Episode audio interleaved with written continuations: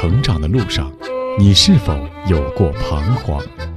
在青春的旅途中，你也可曾有过迷茫？面对亲子教育，你是否还有担心和疑虑？一起关注成长你我他，让生命与智慧一同成长。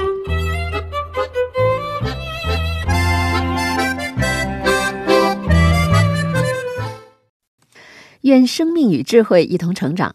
海内外的各位听友，大家好，欢迎来到《成长你我他》，我是您的朋友钟庆。听众朋友，教育是面对人的，所以中国有一句谚语叫“先学做人，后学做事”。要先学做人，重点是围绕着人。但到底什么是人？人的本质是什么？这是一个哲学命题，而这一命题的答案会直接影响到我们教育的价值观。什么是善与恶？什么是美与丑？如何面对生死？如何与别人相处？等等，这些都是至关重要的问题。但是在我们基础教育的课程设置中，并没有针对性的内容来帮助孩子进行这样的哲学思考。因此，我们是否应该给孩子补上这一课呢？上期节目，我们聆听了资深媒体人周璐所写的。我用阅读教育孩子一书，那今天我们就继续来聆听第五章的第三篇。读过哲学的孩子更懂得生命的真谛。播讲时代。读过哲学的孩子更懂得生命的真谛。我是谁？我从哪里来？我将到哪里去？这是大部分孩子在童年时都会向父母提的问题。云舟在童年时也曾望着悠悠白云，向我提过相同的问题。我一下子愣住了，这是一个多么宏大的哲学命题，千百年来都无解。我突然意识到，孩子们对这个世界和人生的探寻弥足珍贵，他们的提问和思考纯真而又闪耀着智慧的光芒，足以让我们这些在尘世中庸庸碌碌的大人汗颜。著名哲学家周国平认为，在一定的意义上，孩子都是自发的哲学家，活跃在他们小脑瓜里的许多问题是真正哲学性质的。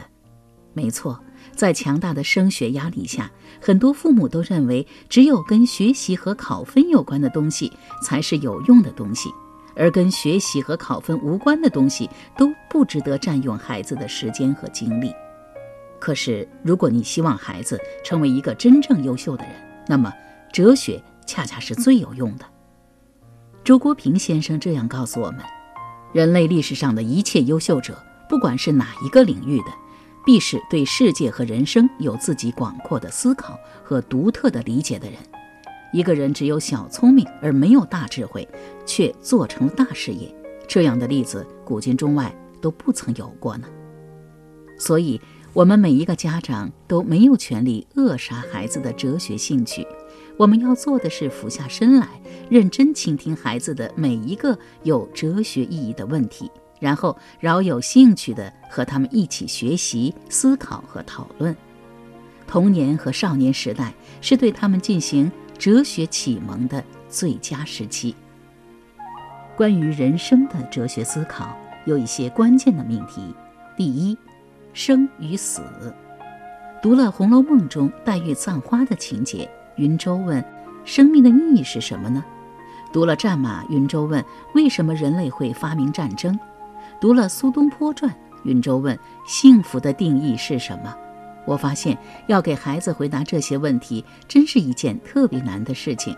因为试图用浅显易懂的语言给孩子讲这些深奥的哲学命题，需要深厚的哲学功底和博大的人生智慧。我找了很久，最后找到了写给孩子的哲学启蒙书系列读物。这是研究康德的法国国家哲学博士米歇尔·毕奇与一位八岁孩子的母亲毕基拉贝合著的一套帮助孩子们思考人生的工具书。同时，他也是为孩子或老师们写的，是为解答他们的孩子或学生提出的人生问题写的。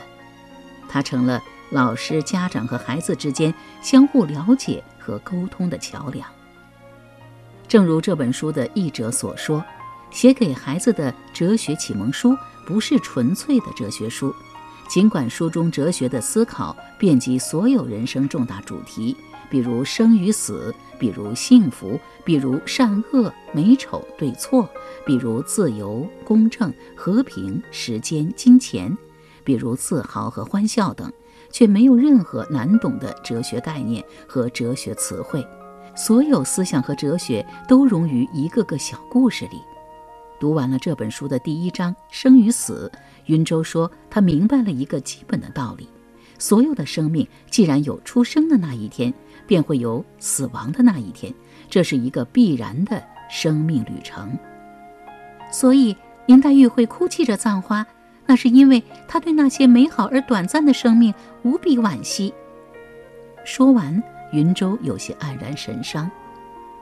是啊，美好的生命的逝去总是让人悲伤的，我也很感慨。但是，如果生命只有出生没有死亡，那是一件很可怕的事。你想想看，如果是那样，盛开的花朵早已把树枝压断，天上挤满了各种鸟类，水中的鱼儿在为争夺地盘打个不停，那这个地球就距离灭亡不远了。再比如，我们人类如果慈禧太后不死，那么到今天，或许我们还留着小辫子，裹着脚，那真是不敢想象啊！因此，任何一种生命的死亡，其实都是推动世界向前的必然选择。只有一代代衰老的生命走向终点，一代代新生的生命茁壮成长，世界才会向前发展，才会进步。也对呀，那么。怎样的生命才是有意义的呢？云舟陷入沉思。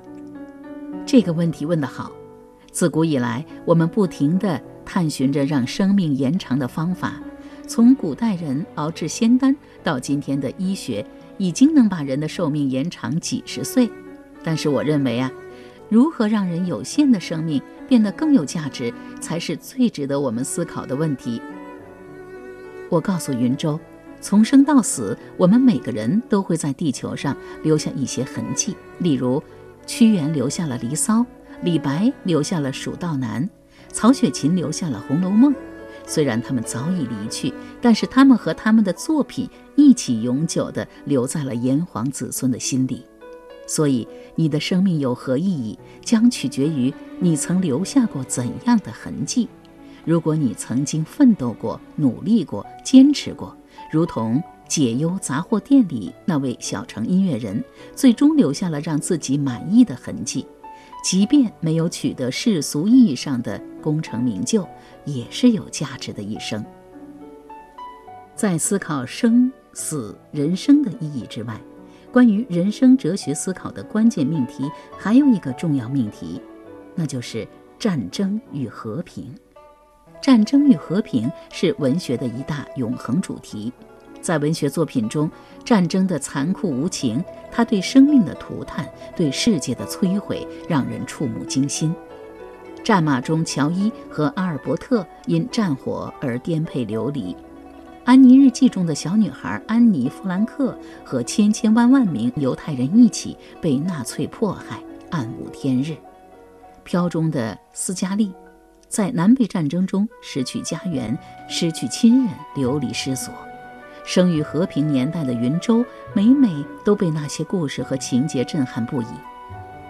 人类为何要发动战争呢？这样的问题他问过不止一次。读完写给孩子的哲学启蒙书中的篇章《战争与和平》，他说：“原来，战争就是人们利用武力来获取想要的东西。”是人类在原始生活状态时的一种本能行为啊！是啊，在你读幼儿园的时候，小朋友们常常为了争某个喜欢的玩具而打起来，这都是人本能的在用武力解决问题。我与他讨论起来，直到人们建立了国家，组建了警察部队，缔造了法律，才开始用国家力量、用规则来建立秩序，避免用武力解决一切问题。可是，既然战争如此残酷，会让那么多人失去生命，为何还有一些国家要发动战争呢？云舟问道。是为了利益呀，我思考了一下，回答道。中国著名的史学家、文学家司马迁在《史记》中曾写道：“天下熙熙，皆为利来；天下攘攘，皆为利往。”为了利益，具体来说是为了某块领土，为了某个金矿等，是国家之间发动战争的根本原因。那么，有哪些办法可以阻止战争、建设和平呢？云舟思考起来。和平并不是唾手可得的，需要我们每一个人付出努力。中国古语说：“天下兴亡，匹夫有责。”建设和平并不只是国家的任务，需要每一个普通人的参与与付出。我引导云舟，你看，书中写了法国人是如何铭记历史、不忘战争、建设和平的。我建议呀，你也可以想一想，你作为一名小学生，可以做哪些事情来为建设和平尽自己的一份力。每个人都期望和平，但是人类通往和平的路上最大的障碍是什么？通常我们都会认为冲突是别人造成的。自己总是对的，别人是不对的。但事实上，这种思维或许就是冲突最难解决的原因。同时，到底什么是正义，什么是公平？人们为什么会把自己的个体利益置于社会的公平正义之上？世界上有没有绝对的真理存在？这些哲学意义上的问题可能很难有答案，但也恰恰是因为这样的哲学思考，才能帮助我们去更加接近答案。在上网查阅资料和同学们热烈讨论后，云舟写了一个和平建设倡议书。今天的和平可能不是永远存在的，需要我们每一个人有所作为、有所贡献，才可能将今日的和平维持下去。我倡议，我们作为小学生可以做到如下：一、勇敢地对校园霸凌行为说不。让我们从小学会不用武力解决一切问题。当别人在校园滥用武力时，我们不能熟视无睹，不能忍气吞声，要通过各种途径解决问题。我们首先要建设校园和平。二，认真上好每一堂历史课。我们应该了解历史，认真思考战争的起因和给人类带来的灾难。我们应该积极讨论如何不让战争的悲剧一次次重演。三，在休息日时放弃一切娱乐活动，参观历史博物馆，让我们听一听那些似乎已经离我们很远却真实发生过的历史故事，让我们的心灵接受一次洗礼。四，在每年的九月三日中国人民抗日战争胜利纪念日和十二月十三日南京大屠杀死难者国家公祭日，让我们积极参加各种纪念活动，例如。网上献花、留言，有条件的同学可去烈士纪念碑扫墓，让我们勿忘国耻，铭记历史。后来，云舟写了一首诗，表达他对战争的思考和控诉。那间永远洁白的教室，曾经蓝色的海岸，萤火虫点亮了明灯，孩子们的欢声笑语谱成最美的乐曲。有一天，子弹如同雨点拍打窗棂，战斗的硝烟让曾经蓝得发黑的天空再也不见了明月和繁星。那洁白教室里再也听不见朗朗读书的乐音。一间洁白的教室，一个没有地雷碎片的草地，还有一张全家人坐在一起的合影，是战火中孩子唯一的梦境。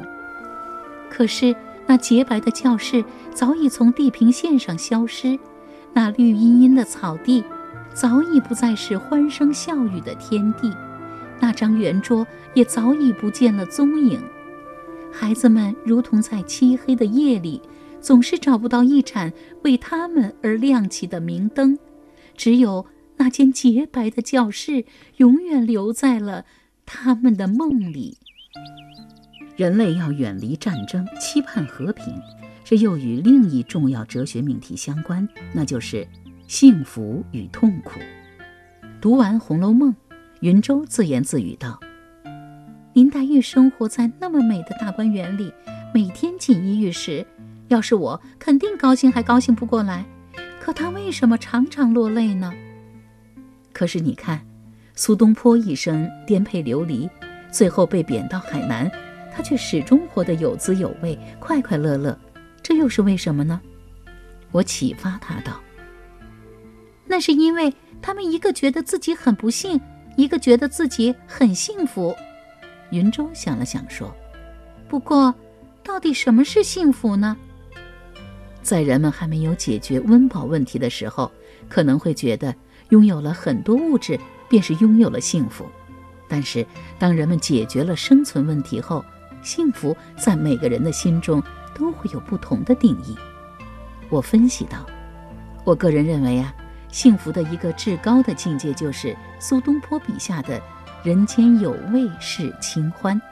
台湾作家林清玄先生曾这样解释清欢。”清欢是生命的减法，在我们舍弃了世俗的追逐和欲望的捆绑，回到最单纯的欢喜，是生命里最有滋味的情境。例如，当我们坐在山顶，品着清茶，望着山下松涛起伏，放空自己，这就是一种清欢，一种幸福啊！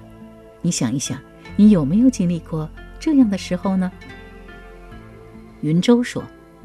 我想起了这个寒假我们去台湾的一个片段。那天晚上刚到台北，天色已晚，天空下起了绵绵小雨。一转头，我发现街角有一处冒着浓浓雾气的豆浆店，店面不大，却是满满的家的氛围。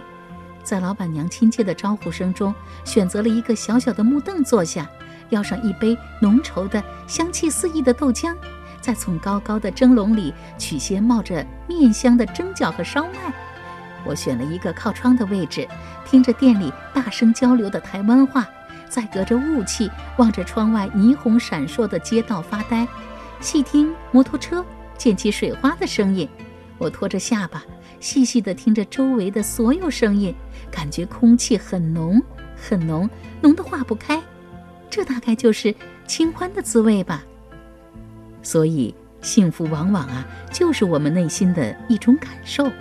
我告诉孩子，只要你在岁月中保有一颗热爱生活、热爱大自然的心灵，保有一双善于发现美、捕捉美的眼睛，哪怕经历再多风雨，你也能常常感到幸福的存在。那么，幸福的人就意味着没有痛苦了？云舟接着思考：当然不了。幸福的人在于他们拥有一种能力，化解痛苦。我看着云舟的眼睛，握着他的手，认真说道：“就像书中所讲的，很多痛苦都是不可避免的，是我们生活的组成部分，例如亲人去世、考试失败等等。但是幸福的人懂得应该如何去面对和化解这些痛苦，他们会找朋友和爱人倾诉，会做一些事情转移注意力，会想办法重新努力。他们不会让那些痛苦把自己封闭起来。”让自己走不出去，这便是他们能成为幸福的人的重要原因。宝贝儿，我希望你能拥有化解痛苦的能力。云舟慎重地点了点头。